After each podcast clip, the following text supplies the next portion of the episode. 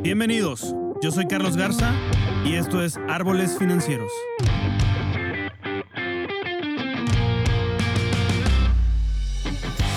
Este es un podcast dedicado al mundo de las finanzas, economía, liderazgo y vida, donde en cada episodio vamos a explorar los cambios que nos llevan a una paz financiera, así como las herramientas de inversión que podemos usar para hacer crecer nuestro patrimonio y lograr la libertad financiera. Todo esto visto desde una manera sencilla, práctica y aplicable a tu vida diaria. Quédate bajo la sombra del árbol financiero. Hola, ¿qué tal amigos? Gracias por estar escuchando un episodio más. Les mando un gran saludo. Les recuerdo que estamos en las redes sociales, en Instagram, arroba soy Carlos Garza-bajo y en las demás redes sociales, Twitter, Facebook, arroba soy Carlos. Ahí pueden seguirme, hacerme preguntas o cualquier otra cosa. Y hoy tenemos un episodio con Lizzie Valencia, que es colaboradora aquí con nosotros y además está su esposo, también Edgar Valencia, que les mando un gran saludo y donde vamos a conversar y platicar acerca de las finanzas en el matrimonio, cosa muy importante. Así que los dejo con esto. Muchas gracias por estar escuchando y gracias.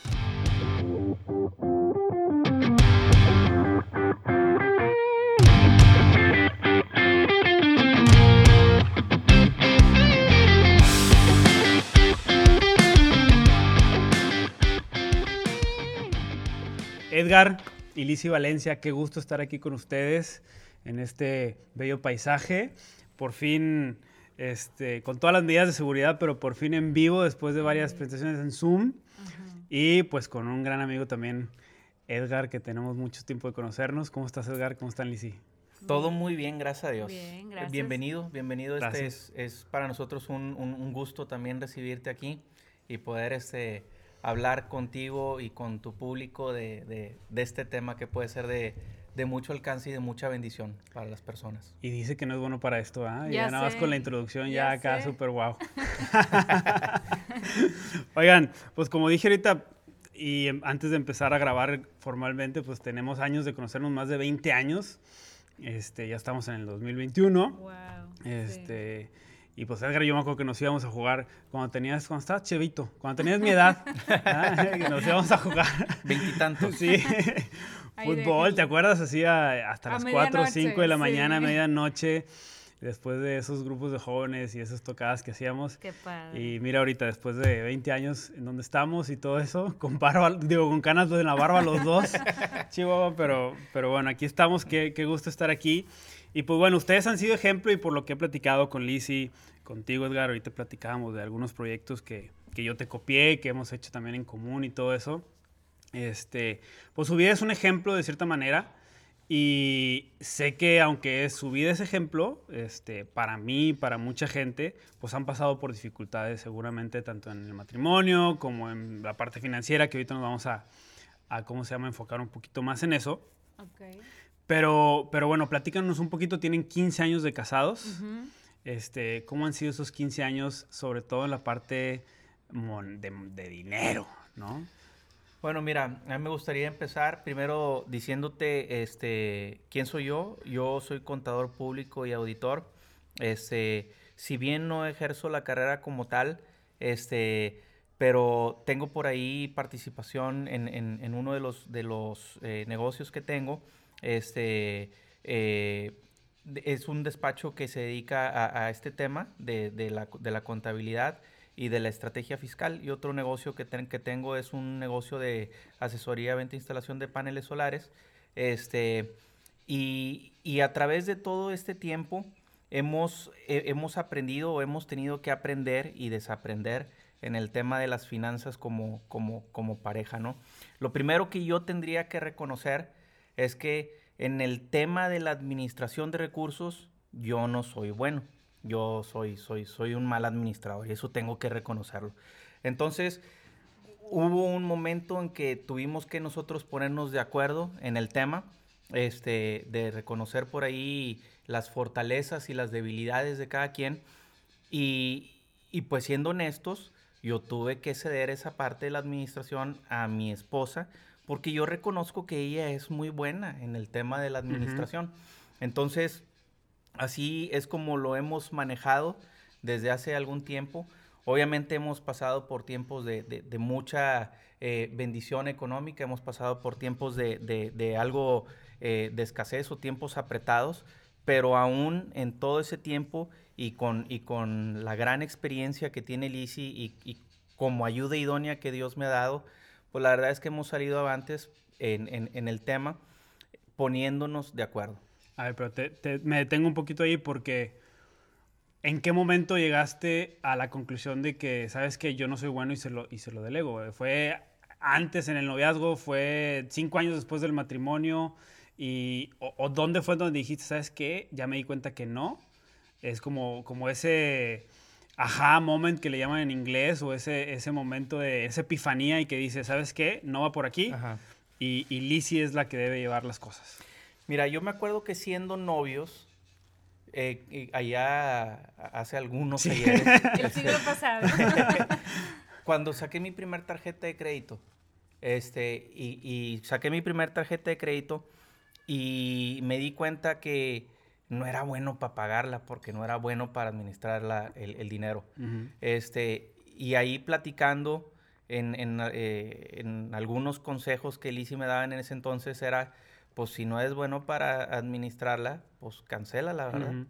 Ya posteriormente de casados, pues obviamente tuvimos que hacernos de, de algunas tarjetas porque se ocupan para ciertas cuestiones, pero ya ya poniéndonos de acuerdo, ¿no? Yo creo que fue eh, eh, ya de, casados, ¿no? Según yo, desde cuando empezamos a organizar la boda, que ya empiezas a... Sí, es pues, ahora sí que a juntar sueldos, aunque todavía no, no vives juntos, pues estás pagando una boda, ¿verdad? Entonces ambos aportamos para esa boda. Y yo creo que desde ahí empezamos a, a, pues él más bien dijo, tú eres la buena en esto, varias veces así me, me lo dijo y pues me soltó así el, hazte garras tú. Digo, siempre las decisiones las hemos platicado, ¿verdad? O sea, juntos, poniéndonos de acuerdo. No es como que yo tomo las decisiones. Sé que él es la cabeza y que hay bendición cuando te sometes en ese orden, ¿verdad? Dado por Dios. explícanos, Lizy, eso de que él es la cabeza. Pues creo que Dios... ¿cómo, aplica? O sea, yéndonos al, al, a, lo, a lo, práctico, o sea, ¿cómo aplica eso de que él es la cabeza, pero yo soy la que administro? O sea, para entender un poquito esa parte de, cómo, cómo aplicarlo, ¿no? Para, lo que, para mí y para los que los estamos escuchando, ¿no? Pues nosotros creemos que Dios, eh, la idea de la familia fue dada por Dios, o sea, fue un invento de Dios y que Dios estableció un orden en ello, ¿verdad? Eh, el hombre creo que debe ser el proveedor, al menos el proveedor principal. Ahora, si eh, por X o Y em, la, el hombre pierde el trabajo y la mujer ahora es la proveedora principal, no estoy en desacuerdo. Pero en general, la mayoría del tiempo, o sea, quitando esas condiciones adversas que de repente se presentan, creo que el hombre es el que debe, tiene la responsabilidad de proveer para su casa, para sus hijos, para su casa.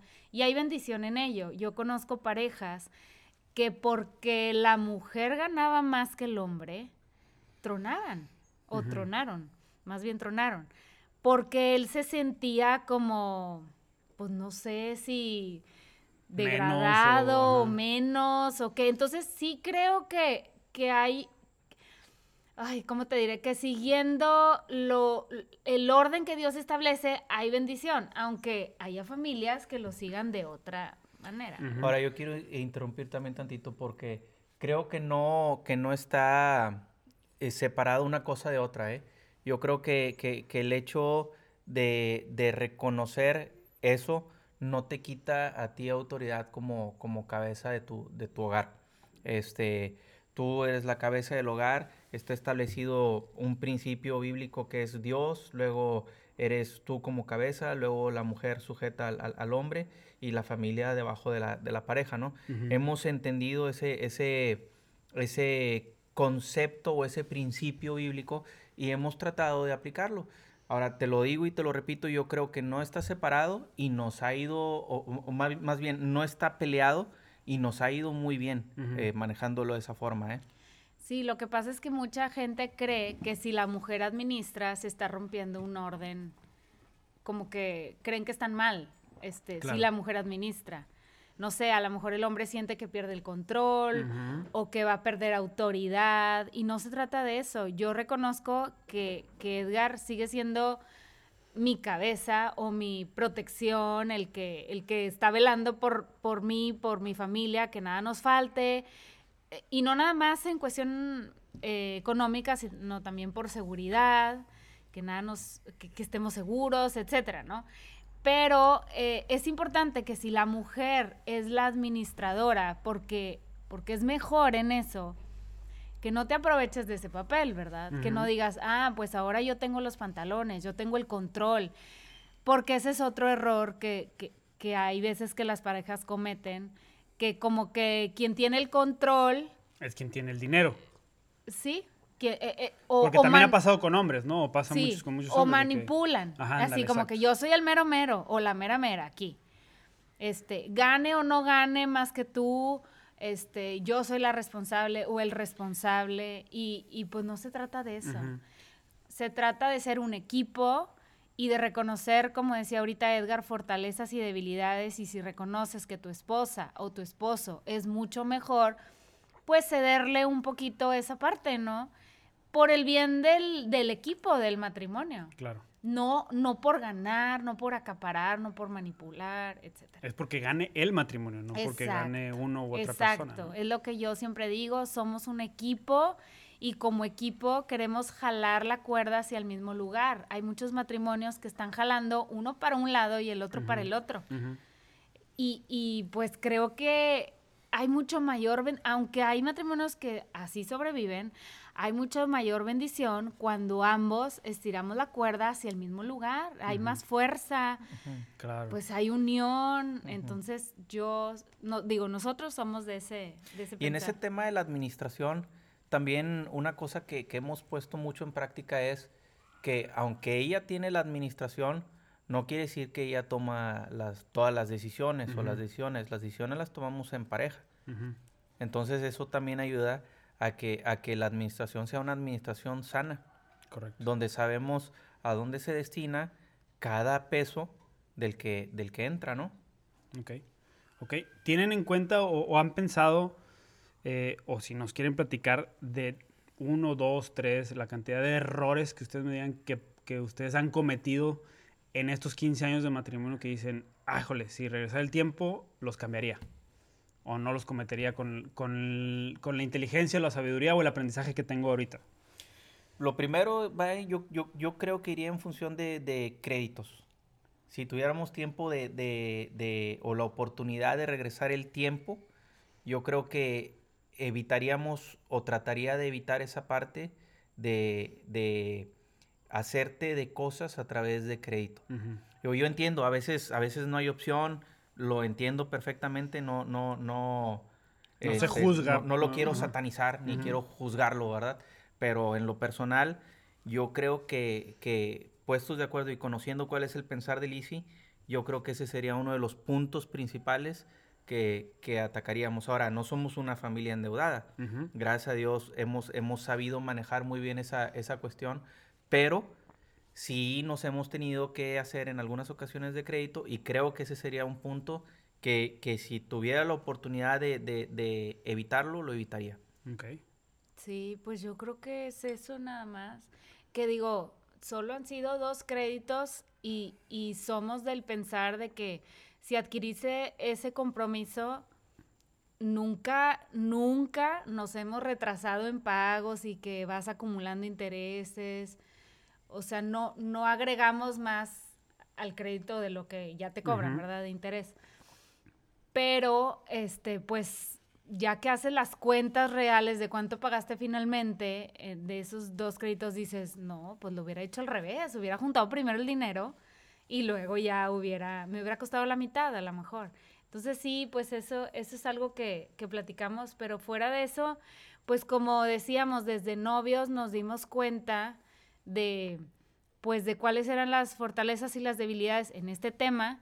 Yo estudié finanzas y mi materia favorita, siempre lo digo, eh, fue finanzas personales. y la tomé con la conciencia de que lo iba a aplicar toda la vida. Entonces, para mí fue bruto. Ya por fin me casé para poder aplicar todo, porque es un tema que me apasiona, ¿verdad?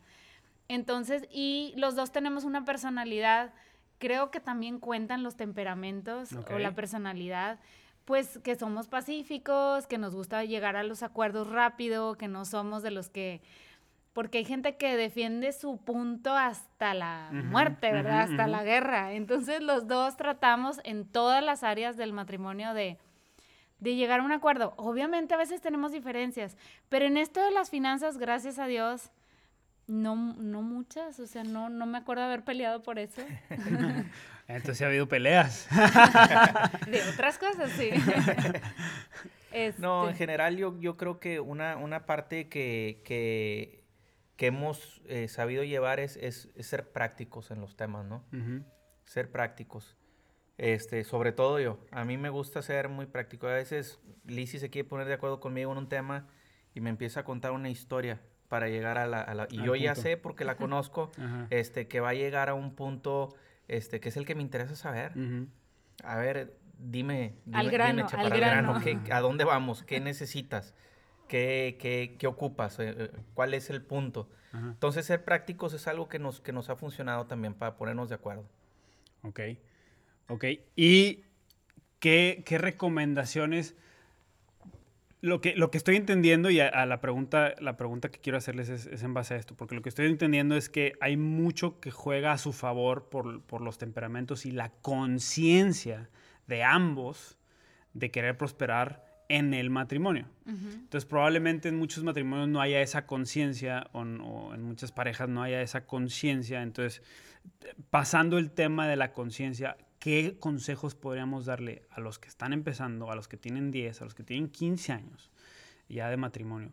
Que sigue siendo un tema, el, tema de las finanzas, que sigue siendo una bronca, o sea, un problema que, no se puede solucionar, que es inclusive que son, que a lo mejor los dos ganan, porque hay muchas familias son así, donde los dos están ingresando y, y, sabes que tú tu dinero y yo mi dinero, ¿verdad? Y, y hasta son reglas que no sé si esté bien, ustedes me dicen así, si sí o si no, que, ¿sabes qué? La renta o la hipoteca o lo que sea es pues michi micha y no me importa cuánto ganas tú y cuánto gano yo, pero pues nos vamos michi micha, la despensa, el mandado, michi micha, etcétera, etcétera, y pues termina uno bailando con la más fea y el otro no, ¿no? Y así, etcétera. Entonces, eh, ¿se puede mejorar o, o, es bueno nada más quedarse en ese estatus de la relación funciona así, aunque uno no esté de acuerdo, pero pues ahí la llevo en mi matrimonio? No sé si me está explicando, o sea, ¿hacia dónde podemos ir? El, pues, hecho, el hecho de que sea funcional no quiere decir que es lo mejor. Ok. Este, puede, puede funcionar de esa forma, pero como todo, se puede mejorar. Y si, y si te pones de acuerdo este, y reconoces fortalezas y debilidades, eso te ayuda bastante. Ahora, para mí en, lo personal, algo que, que, ha ayudado mucho y que es el principal consejo que yo le daría a la gente es, pongamos o invitemos a Dios a que forme parte de la ecuación. Dios tiene que formar parte de la ecuación. Eh, y poniéndolo a Él como cabeza, eh, yo creo que las cosas empiezan a fluir de acuerdo a, como, Él lo estipula en su palabra. Y eso te ayuda bastante. En, la Biblia, Carlos, hay bastante sabiduría. Lo primero que yo le diría a la gente es, mete a Dios en la ecuación este, y échale una leidita a la Biblia porque en ese manual hay mucha sabiduría y mucha inteligencia. Dame dos o tres consejos que hayas leído en ese manual que los estés aplicando o que los hayas aplicado tú en tu matrimonio. En bueno, estos 15 años. empezando, empezando, por ejemplo, con los, con los proverbios. Dice, empieza el libro de proverbios diciendo que son para adquirir sabiduría. Y la verdad es que cuando te metes a, a, leer y a meditar en lo que ahí encuentras, encuentras no nada más uno, encuentras ejemplos para toda la parte de tu, de tu vida, este, tanto para negocios como para tu parte este, personal, como para el matrimonio, como para el matrimonio. Entonces, ahí hay ejemplos, tres ejemplos así básicos, o, como me lo estás pidiendo, hay, hay, ejemplos para, para el, el, matrimonio, hay ejemplos para la administración de recursos, muchos ejemplos para la administración de recursos, hay ejemplos este, para invertir los bienes, este, hay ejemplos este, para negociar, hay ejemplos eh, relacionados a finanzas infinitos. ¿Hay alguno que hayas llevado a cabo en el 2020, por ejemplo, que te acuerdes? Este... En el 2020. O 2019, los últimos 3, 4 años que tú digas, órale, esto pues que leí me, me, pum, me llamó y me llevó a un cambio. O sea, yo te puedo decir algo, algo personal, que es este, no me acuerdo dónde viene, yo soy muy malo para, para recordarme de las citas, pero, pero acerca de las inversiones, esto lo leí yo en el 2017, ahorita que decías eh, acerca de las inversiones, que, decía, oye, pues todo lo que tengas, tus posesiones, si las vas a cambiar de lugar o si las vas a llevar de un lugar a otro, es Eclesiastés, si no me mal sí, Eclesiastés 13. En Eclesiastés 13 viene, viene, un Dice que los mandes en diferentes... Este, de, diversificación. diversificación, ¿no? y, claro. y lo pone, de hecho lo leí en un libro, y, lo pone como, como el ejemplo de que, oigan, aquí esto es sabiduría milenial, no millennial, milenial.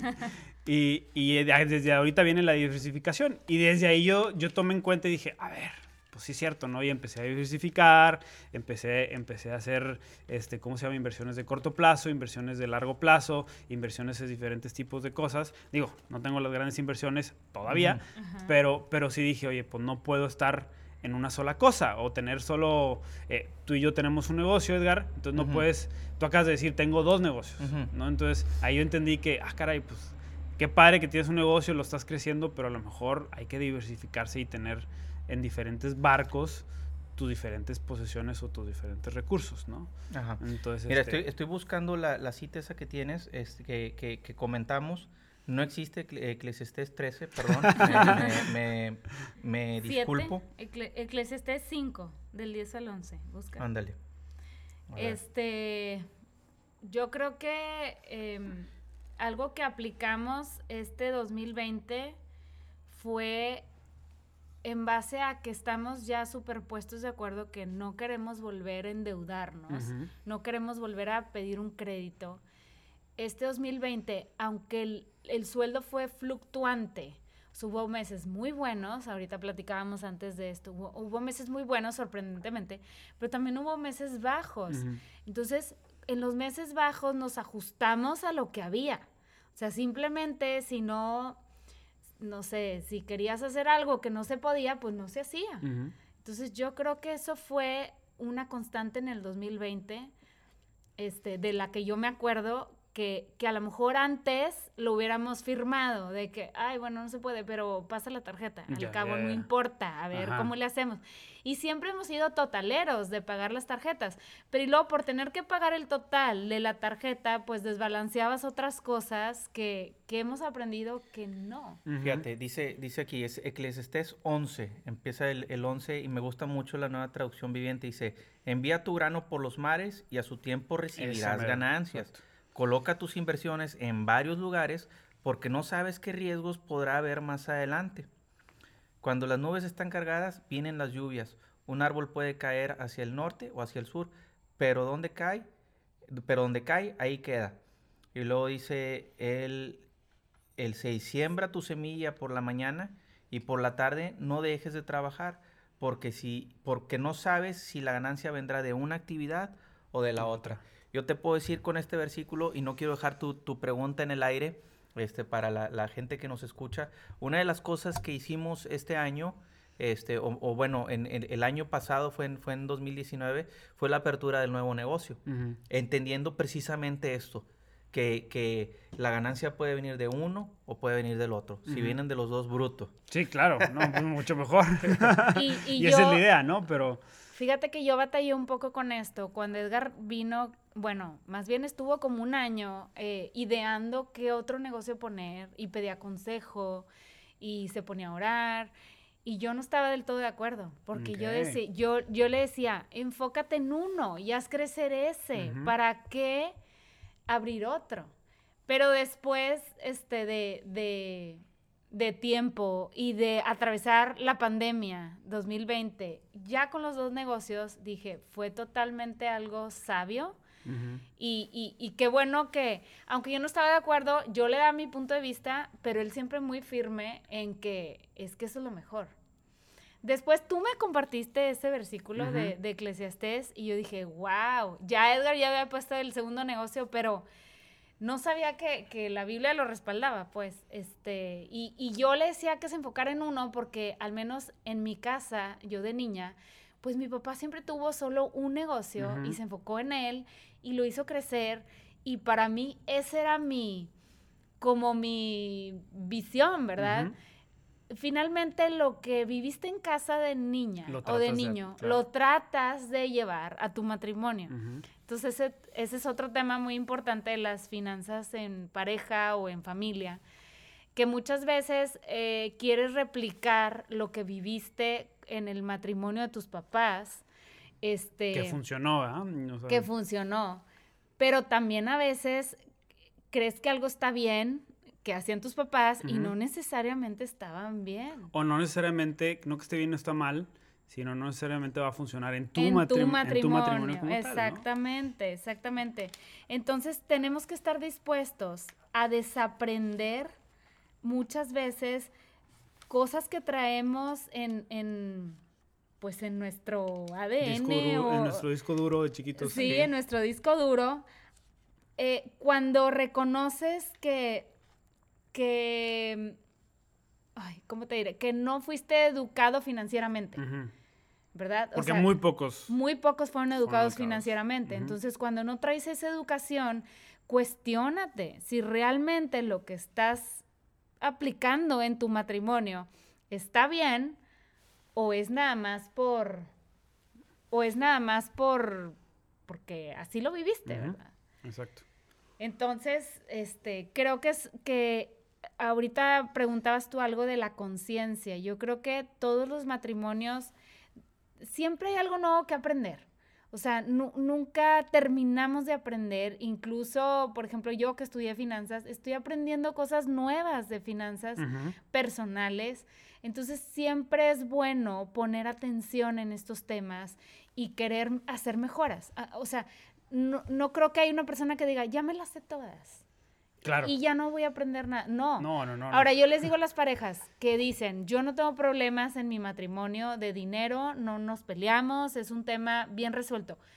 Qué padre, felicidades, pero entonces, enséñale a tus hijos. Yo, yo, yo no sé si, ¿cómo decirte esto? No sé si creer eso, porque, por ejemplo, ustedes me acaban de decir, yo veo sus vidas, yo veo lo que hemos platicado, tampoco puedo juzgar por lo que veo nada más. Pero me, oh, me, acabas de decir, oye, yo no estaba de acuerdo con que Edgar este, llevara a cabo un segundo negocio, sino que enfócate. A ver, eso no es estar 100% bien con tus finanzas y 100% bien en todo. O sea, creo que siempre va a haber desacuerdos a lo largo del matrimonio en muchas cosas. Lo interesante es llegar a acuerdos. Y eso, eso, es, eso se traduce a amor, ¿no? Finalmente, y eso se traduce a matrimonio. Entonces, mi pregunta va dirigida, y, y ahorita que, que, resaltas el tema, y, y, a lo mejor voy a tocar fibras ahí un poquito, pero ¿cómo, cómo hacerle para para decir, porque no sé cuánto tiempo duró el hecho de que tú estuvieras o no de acuerdo y el hecho de que tú fueras consistente. Porque cualquier, a, lo mejor otra pareja hubiera dicho, ¿sabes qué? Pues sí, cierto, tienes razón y me espero. Me explico. O sea, en tu caso, Edgar. Este, pero en este caso no y funcionó.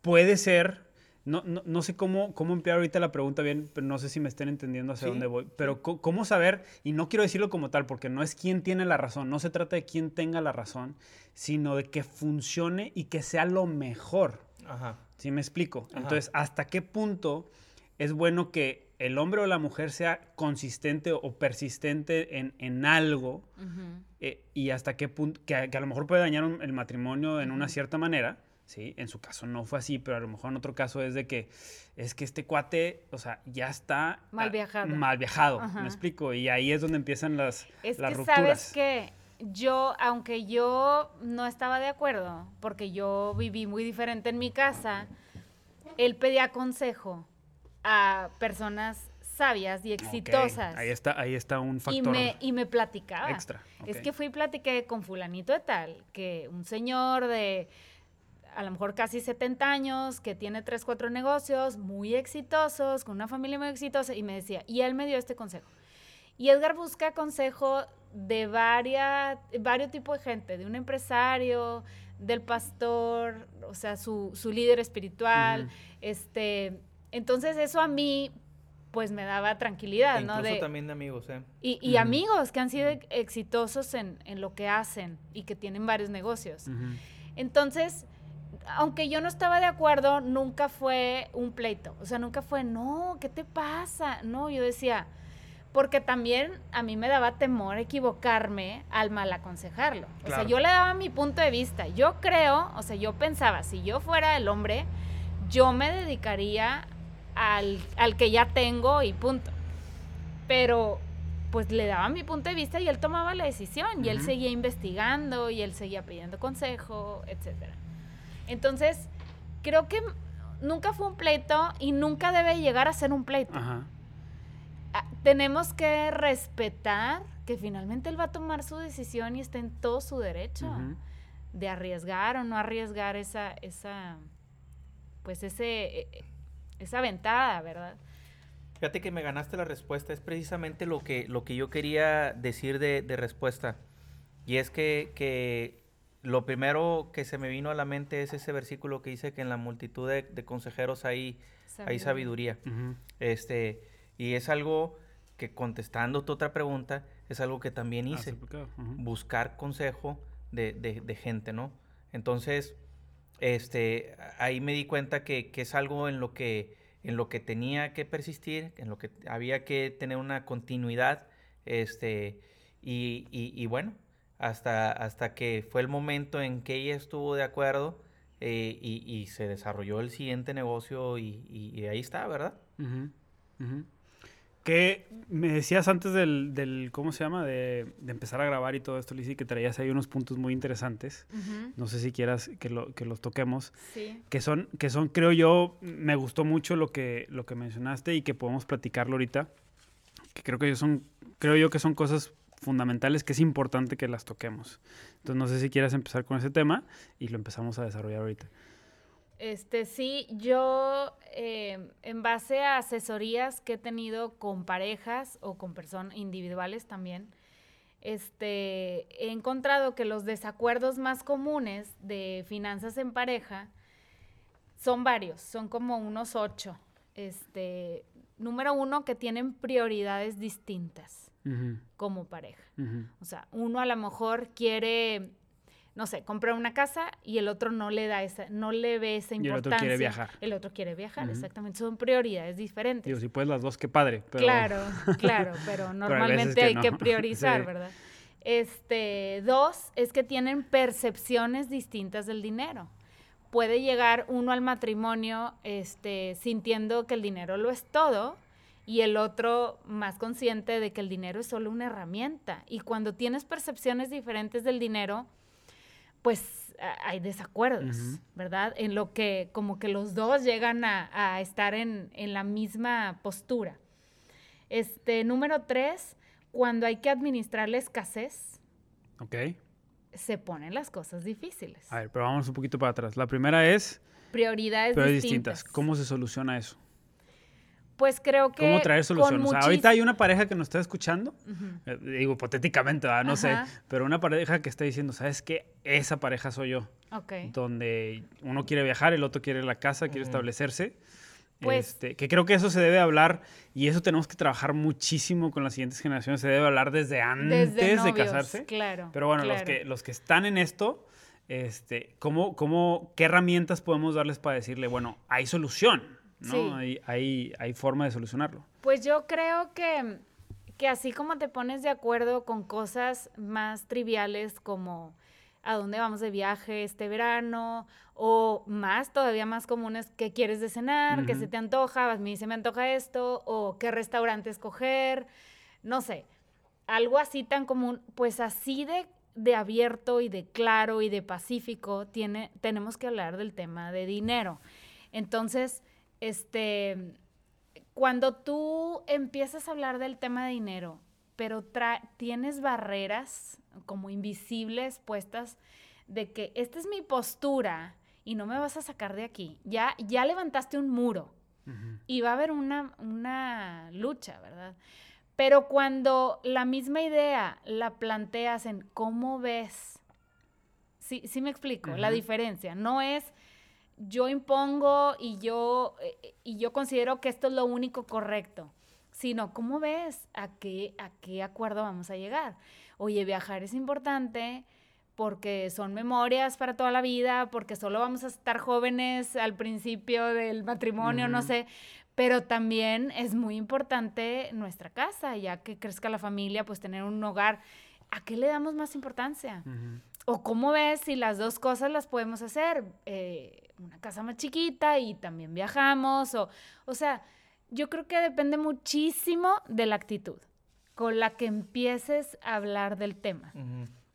Hay gente que no está dispuesto a, o sea, que desde que empieza no trae buena actitud, entonces, pues ya, ya, ya se fracturó ahí la cosa, ya se levantó un muro y ya es una pelea más que, más que... Tiene que haber, o, es pregunta, tiene que haber disponibilidad para ceder, ¿no? De las dos partes. Sí, claro, si no, pues no llegas a, a ningún lugar. Yo, yo les platicaba hace rato a, ti y a tu, a tu público que a mí me gusta ser muy, muy, este... Práctico. Muy práctico. Y lo que yo le diría a la gente eh, eh, en, en, este tema es, haz un lado el orgullo, hombre. Haz un lado el orgullo. Eh, generalmente o, o, o casi siempre se resume todo a eso. Mi idea es mejor que la tuya, tu idea no vale queso y empieza una, una pelea. o, o, ahí vienes a decirme otra vez el mismo tema cuando ya sabes cuál es mi posición, ¿no? este, volteas los ojos y, y hasta el piso y lo que quieras. Haz un lado del orgullo. Vale la pena hacer un lado del orgullo. Nosotros pasamos por eso también. Aunque desde novios nos fuimos poniendo de acuerdo, en el matrimonio y en el proceso del matrimonio lo, lo seguimos viviendo y, si, y seguimos poniéndonos de acuerdo todavía. Ayer nos tuvimos que poner de acuerdo en una tienda que fuimos porque yo quería comprarles unas pijamas a los niños y no eran necesarias. Este, entonces nos tuvimos que poner de acuerdo, ¿verdad? No, no, no se hace un pancho, no se hace una pelea porque mi idea es mejor que la tuya. Simplemente haz un lado el orgullo porque vale la pena. ¿Y las compraste o no? No. pues es que ahí, o sea, ahí fue, fue la negociación, ¿no? Él decía, es que qué padre, eh, no sé, te los imaginas. La foto, la foto, ¿no? Sí, sí. Y, y dice, le decía yo, no las necesitan. Marcelo tiene cinco pijamas, la niña tiene tres pijamas, ¿para qué quiere otra? O sea, no, el grande sí necesitaba. Y fue la única que, que compramos, pero me gusta que, que, que, no se monte en su macho, me explico, de, ah, no, es que si yo quiero y eso los voy a comprar y no me importa tu postura. es un gran aprendizaje para todos los hombres, ¿eh? Pues sí. La verdad, porque muchos nos montamos, y yo me incluyo, en, en, el macho de que... Yo. Yo quiero y, y, esa, ejercer esa, no es autoridad, es autoritarismo. Ya se convierte en un autoritarismo, ¿no? Y ahora ese tema, llévalo, llévalo igual, este, exponencialmente a, a, una camioneta que no necesitas, que vale 750 mil pesos y que te hace encharcar para comprar la camioneta o para una casa que a lo mejor ahorita no necesitas este, y que estás hablando de otros 4, 5, 7 millones de pesos. Entonces, ponerse de acuerdo. Exacto. Ponerse de acuerdo. Pero todo en base a prioridades. Es que las prioridades tienen mucho que ver. Lo que hay adentro, creo que es, a veces son cuestiones emocionales o cuestiones del corazón. Sí, claro. Y lo traduces a la parte del dinero. O sea, te lo llevas a la parte del dinero. Yo una vez lo que hice, este, y esto me lo, no me acuerdo quién me, lo recomendó y lo abro ahorita, ahorita me estaba acordando. Lo que hicimos mi esposa y yo es, a ver, escribe tus 10 metas, mm. porque para todo se necesita dinero. O sea, para todo, absolutamente todo. Entonces, ¿qué quieres hacer? ¿10 cosas o 10 proyectos, 10 sueños que tengas? Y yo escribo los míos. Y te aseguro que vas a empatar dos. Claro. Uno o dos. Entonces empieza por esos dos, sí. ¿no? Empiecen los dos juntos y luego ya empieza a priorizar los otros. Y eso nos funcionó. O sea, queríamos viajar. Los dos queríamos viajar. Ah, bueno, empatamos, pues vamos a viajar. Y hicimos dos viajes muy padres nosotros. Entonces, y luego que, que, esto y luego, eh, entonces, ah, empezaron a ver... Claro como que ahora sí los engranes empiezan a, cuadrarse Y, y, es donde, donde se vuelve más claro el asunto, ¿no? Entonces, eso está padre y es, y es cuestión de ser, y es lo que dices, no montarse, sobre todo el hombre, por eso lo, por eso lo, lo, especifico, porque si nos montamos a veces en el macho de así tiene que ser. El orgullo. Del orgullo. Mi idea es mejor que la tuya. Sí, sí, sí. Eh, como que es algo cultural, ¿no? Del mexicano. exacto. Porque sé que hay culturas donde es más pareja la cosa en ese sentido, que no les afecta tanto a los hombres que, que no tengan la razón, ¿verdad? Este, pero bueno, este, hay que ponerse de acuerdo. Y, te hablaba de que el segundo punto eran las percepciones distintas. Creo que aquí entra mucho el, el, cómo percibes el dinero de acuerdo a cómo viviste en tu casa de niño. ¿Hay una forma correcta en la que se debe percibir el dinero?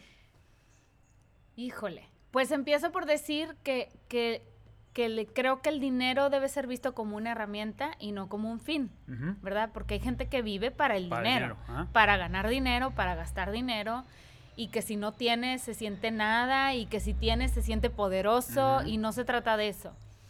Pero creo que ya en la administración del dinero hay varias formas que les funcionan a unas personas y, hay otras que les funcionan a otro tipo de familias. Es cuestión de ponerse de acuerdo. Y también creo que es mucho la cuestión de la visión que tienen. Hay familias que tienen una visión, o sea, tu visión, tú, Carlos, con tu esposa, debe ser muy diferente a nuestra visión. Entonces, yo siempre invito a las familias a tener esta plática profunda entre ellos, en donde escriban cuál es la visión, qué es lo que Dios les ha em, como, como llevado a soñar, ¿verdad? Porque tiene mucho que ver con tus sueños. Este, y, escribirla y decir, bueno, creemos que esta es la visión. Yo, nosotros tenemos una familia de amigos que ellos han vivido en varios países y, tienen la visión de que sus, sus hijos, perdón, estudien en el extranjero, vivan en el extranjero, entonces ellos traen esa pues esa visión. Ese chip, ¿no? ese, chip. y, es muy diferente el nuestro, ¿verdad? Nosotros traemos otra visión y, entonces creo que cada pareja debe platicar esas cosas porque ahí van a definir la meta financiera o las metas, porque no hay una sola. Las metas a las que se quiere llegar este, en un corto, en un mediano y en un largo plazo, ¿verdad? Okay. Entonces, pero la percepción puede ser muy diferente de, sobre todo se ve muy claro en una pareja de recién casados, en donde puede ser que ella percibe el dinero como un fin, como el máximo... Em, como el logro. El, logro. El, trofeo. Ajá. Y él no. Entonces, ahí pueden saltar chispas porque a lo mejor ella, aunque él se esfuerce mucho, ella siente que no es suficiente, que no son exitosos porque no ganan X cantidad. Entonces, la percepción tiene mucho que ver. Eh, el chiste es llegar a un equilibrio, ¿no? Porque también está padre que, los dos tengan percepciones distintas y que se pueda enriquecer la relación. Claro, pero... Pero llegando a un acuerdo, ¿no? Es que no se trata de, tener este... de tener ideas distintas. De hecho, qué bueno que se tienen ideas distintas. Eso eso enriquece. Se trata de, lograr ponerse de acuerdo para perseguir un, fin, que es el, crecimiento de, la familia, el crecimiento económico, el crecimiento de la relación en cuanto a la toma de decisiones que tengan que ver con esta cuestión de, dinero, ¿no? Pero en ningún momento se trata de que, de que como robots, cada quien tiene, tiene la misma idea, y, lo, y los dos, y ahí van los dos, como, como pingüinitos caminando con la misma... No, es cada quien su idea y lograr ponerse de acuerdo, priorizando y, y, llegando a, los puntos de acuerdo. Bueno, lo primero que queremos es casa, bueno, vamos a trabajar por casa. ¿Qué es lo segundo? Cambiar coches, bueno, ponemos los coches en segundo lugar.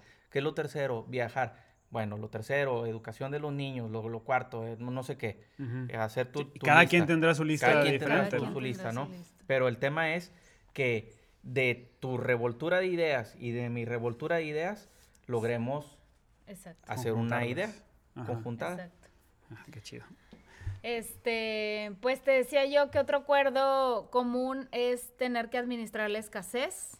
Es difícil, nunca va a ser fácil administrar la escasez, pero sorprendentemente también es difícil administrar la abundancia. O sea, a veces eh, cuando hay mucho dinero, también hay muchos problemas, ¿sí? Se gasta mucho, a veces la gente había logrado no endeudarse cuando ganaba poco y cuando empezó a ganar mucho, se endeudó increíblemente. Entonces también hay que saber cómo administrar la, la, abundancia y pues ahí también hay desacuerdos. Este, otra de las cosas que yo he notado es que cuando, que casi siempre en todas las parejas pasa esto, que uno es ahorrativo y el otro es gastador, o al revés. Generalmente sí. Sí, entonces es bueno porque hay un balance, siempre y cuando no batallemos para ponernos de acuerdo, ¿verdad? Entonces, identificar, es como identificar fortalezas, debilidades, bueno, identificar quién tiende a ser más gastador y quién tiende a ser más ahorrativo. Y no cargarse a un lado de la balanza solamente, sino ahí vas haciendo el equilibrio entre que a veces cede el ahorrativo y a veces cede el gastador, ¿verdad? El problema es cuando no se ponen de acuerdo y uno por un lado está gaste, gaste, gaste, gaste y el otro está tratando de ahorrar, ahorrar, ahorrar y resulta que nunca pudo ahorrar por, estar pagando la tarjeta del gastalón y me explico. Sí. Hay problemas cuando. Sí, a mí me pasó algo así en plena pandemia. este, el, ahora sí que el año pasado, en el 2020, porque empezó la pandemia y a mí me bajó la facturación en el negocio 70%, ¿no? O sea, así, de plano. Entonces, mi reacción como persona, o sea, y esto es algo que yo tengo que, que, que yo tuve que aprender, es inmediatamente a, no gastes nada. Pero no gastes nada es, no gastes en nada. O sea, es de que se hizo, se hizo oscuro, prende mejor la velita en lugar de prenderle la luz para, para no gastar. Se feo, o sea me volví un, un, o sea, me hice muy así de, de no sé qué vaya a pasar, temeroso, esa es la palabra, temeroso, no sé qué vaya a pasar, entonces no gastes en nada, ¿no? Y a los dos meses cumpleaños mi esposa, entonces era de que, o sea, ni siquiera el regalo y se, se quería comprar una camisa de que el coronavirus, no sé qué, en mi cumpleaños. Y, y, en ese momento dije, espérame, Carlos, o sea, estás balance, mal. Balance. Es balance, o sea, es balance de que tampoco se trata de que de que no gastes, de que no disfrutes, o sea, y aparte luego me di cuenta después de dos meses que sí me había faltado, pero que, o sea, que sí había bajado la facturación, pero que no me había faltado nada. O sea, que, que, había provisión, que, que, Dios había estado a nuestro lado. Entonces dije, pues también démonos ese gustito y ese es el balance que, que da mi esposa, ¿no? Entonces, e, e, ese es un, es un temazo, o sea, es un, eh, es un balance muy, muy Lo más difícil es el equilibrio. Sí lo más fácil es caer hacia uno de los lados. Uno de un lado, y otro el, Y el ser humano tiende a irse a, esos, a esos, extremos. lo más difícil es el equilibrio, requiere mucho de nuestra parte, involucra el corazón, involucra tus impulsos, involucra mucho que no es conocimiento financiero. Por eso se dice que en finanzas personales el 80% es comportamiento y no tanto que tanto sabes, sino es comportamiento, tus reacciones, etcétera. Entonces, bueno, Otro, otro punto de desacuerdos más comunes es cuando no han designado un administrador responsable. O sea, simplemente este, eh, empiezan el matrimonio y pues, ay, a ti te tocaba pagar la luz, no, yo creí que tú la habías pagado, no, pues yo mm. creí que tú y, y vienen los problemas, ¿no?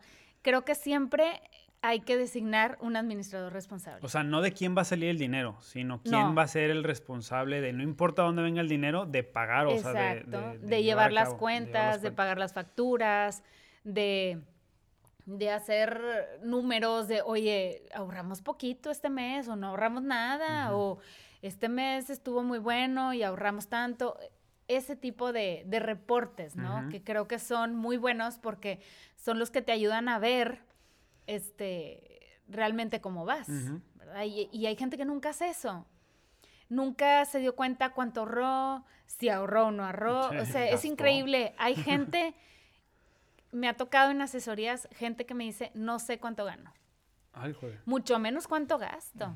Generalmente es gente que tiene entradas diarias y tiene salidas diarias. O sea, son negocios que todos los días les está entrando dinero. Entonces, no llevan como, como, no sé, alguien que trabaja en una empresa que le pagan dos veces al mes y es muy fácil saber, ¿verdad? Entonces, pues así como entra el dinero todos los días, sale todos los días y pasan los años y dicen, no sé cuánto gano. Es más, no, no sé ni cuánto gasto, ni cuánto gano, ni... así. Entonces, pues es importante, ¿no? Hacer esos reportes, tener un administrador designado. Principio básico de la administración, lo que no se mide, no, se controla. Ajá. Exacto. Y no se mejora tampoco. Hay que eso. No se medirlo. mejora. Exacto. Otro punto es cuando falta contentamiento en una de las, de las partes del matrimonio, de la pareja, o en ambas. Cuando hay falta de contentamiento, tendemos a querer llenar ese vacío o ese contentamiento con cosas. Con cosas, exacto. Con stuff, como dice Ajá. el americano. Sí. O sea, ya sea experiencias, llámese viajes, o cosas físicas, muebles, ropa. Y nada te lo va a llenar. Y no te lo va a llenar. Siempre vas a querer más y más Exacto, y más y te exacto. puede llevar a deudas, etcétera. Exacto. Hay, un, hay una corriente ahorita, no sé si has escuchado, Carlos, que se llama el minimalismo. Sí. De hecho, recomiendo mucho un, un documental en Netflix, Netflix. sí. Ahorita está de moda.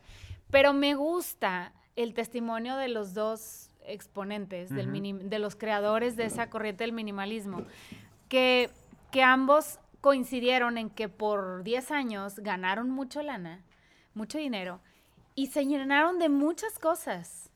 Muebles, ropa, viajes, y a final de cuentas eh, no se sentían satisfechos. Entonces, como qué triste, ¿no? Lo, qué triste darte cuenta que durante 10 años trabajaste como un loco para darte cuenta que eso no, no, ahí no estaba la Ajá, felicidad. no estaba la felicidad. Entonces, pues es un cambio que hicieron de vivir con lo mínimo indispensable, que es otro extremo, pero sí, bueno. es lo que te iba a decir, o sea, Sí. que, es- que, pues no sé si esté bien o esté mal, ¿verdad? Pero, Pues yo creo que depende mucho de, de uno, ¿verdad? El minimalismo también es relativo. Este, pero me gusta como esa introspección que hicieron cada uno y tener el valor de decir, oye, estuve equivocado, Ujú. 10 años. Y sabes qué, estoy haciendo un cambio. Y entonces ese cambio me trajo una estabilidad o, me, o llenó un vacío o lo que sea y ahora lo comparto, que es lo que están haciendo ellos. Entonces, lo triste es cuando una persona ya en sus en su edad avanzada llega a, a darse cuenta que estuvo mal toda la vida. Qué triste, ¿no? Entonces, debemos todos de hacer una introspección continua de, de- de lo que, lo que En dónde estoy, hacia dónde voy, por qué adquiero lo que adquiero. si te- estoy teniendo compras emocionales, Ujú. por qué hay un vacío, por qué tengo falta de contentamiento.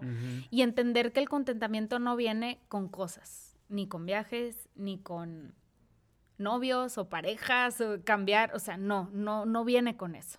Exacto. Este, hay que buscar o, o por otro lado, ¿verdad? Exacto, exacto. Este, otro desacuerdo, ya no me faltan dos, son las adicciones. Pues una adicción sabemos que nos hunde Sí. y hunde la economía también. Y eso es difícil, eso ya es un proceso. Sí, eh, ah, muy, muy complejo, ¿verdad? sí, muy complejo Este, que a lo mejor no entra dentro de esto, pero sí es un proceso. Hay que este, buscar ayuda diferente. Sí, exacto. profesional, Exacto. Este, dependiendo de la adicción, pero siempre va a afectar la economía, una adicción. Y por último, cuando hay falta de confianza. Ok. Muchas veces eh, el hombre no suelta la administración sabiendo, o sea, a pesar de que sabe que la mujer es mejor, no la suelta por falta de confianza. A lo mejor siente que la esposa le va a esconder algo, o al revés, la esposa, ay, eh, me ha tocado platicar con gente, esposas pues, que dicen, no sé cuánto gana mi esposo y no me quiere decir porque cree que al decírmelo, pues no sé, yo lo- le voy a exigir X cantidad de cosas o X cantidad de sueldo para mí. No sé, hay una falta de confianza. Creo que en un matrimonio lo que debe haber demasiado es Confianza. confianza. Sí, para que funcione bien. Claro. Entonces, cuando hay falta de confianza, pues hay inseguridades también en las finanzas. ¿verdad? ¿Cómo, cómo, eh, dos preguntas, ya Ujú. para terminar. Ajá. Este, ¿O falta otro? No. Es- esa era la última. Sí. Dos preguntas. ¿Cómo, ¿Cómo enriquecer, si esa es la palabra correcta, la confianza en la pareja? Y ahorita paso a la segunda pregunta, que es una pregunta más filosófica. Bueno, lo primero es tomar la decisión, ¿no? ¿Ok? Este, es, es- es decisión, es decisión de, de- de la persona querer o de la pareja querer mejorar. Tienes que decidir, tienes que decidir Un voto de confianza. un voto de confianza. Sí. En las primeras te va a costar. Pues ¿no? sí. Porque eso es soltar, ¿no? Bueno, la confianza es soltar. yo creo que te ¿Lo va a estoy cos- entendiendo bien? Te va a costar cuando, cuando ya defraudaste. ¿sí? Ok. Si, si tu relación ha permanecido este, con- en confianza, pues no tienes por qué dudar del otro. Sí, pero ahí también entra otro tema, y es el tema del que hablábamos ahorita, que es, que, es el orgullo. A lo mejor no, no netamente tenga que ver con, con defraudar o no, pero más bien eh, en, en el tema de, de- enriquecer, de ponerse de acuerdo, este, de querer mejorar la, la situación, pues muchas veces tiene que llevar de la mano el, el- el que tu idea es mejor que la mía, aunque me arda. E- Ese es el punto. O sea, aun- aunque, aunque me duela, aunque me arda, exacto. Y, y- y así, y así es como vamos a avanzar al objetivo juntos. Juntos, somos una familia. No es que ella se suba a mi barco o que yo me suba a su barco. Es el barco de la familia, es uno solo y es para mejorar. Es para alcanzar nuestras metas, nuestros sueños, nuestros objetivos. Yo lo, yo lo entiendo así, no sé si estén de acuerdo conmigo. Cuando tomas clases de manejo, yo nunca tomé clases de manejo. Mi papá fue el que me, el que me enseñó a manejar estándar. Este, hubiera cambiado muchas cosas en ese momento. Pero me acuerdo que amigos me decían que, que en las clases de manejo, en los bochos de ese tiempo y todo eso, estaba la manejera del piloto, pero también el copiloto, que era el que te enseñaba, llevaba una manejera y el freno. ¿sí? Entonces, para mí eso no es confianza.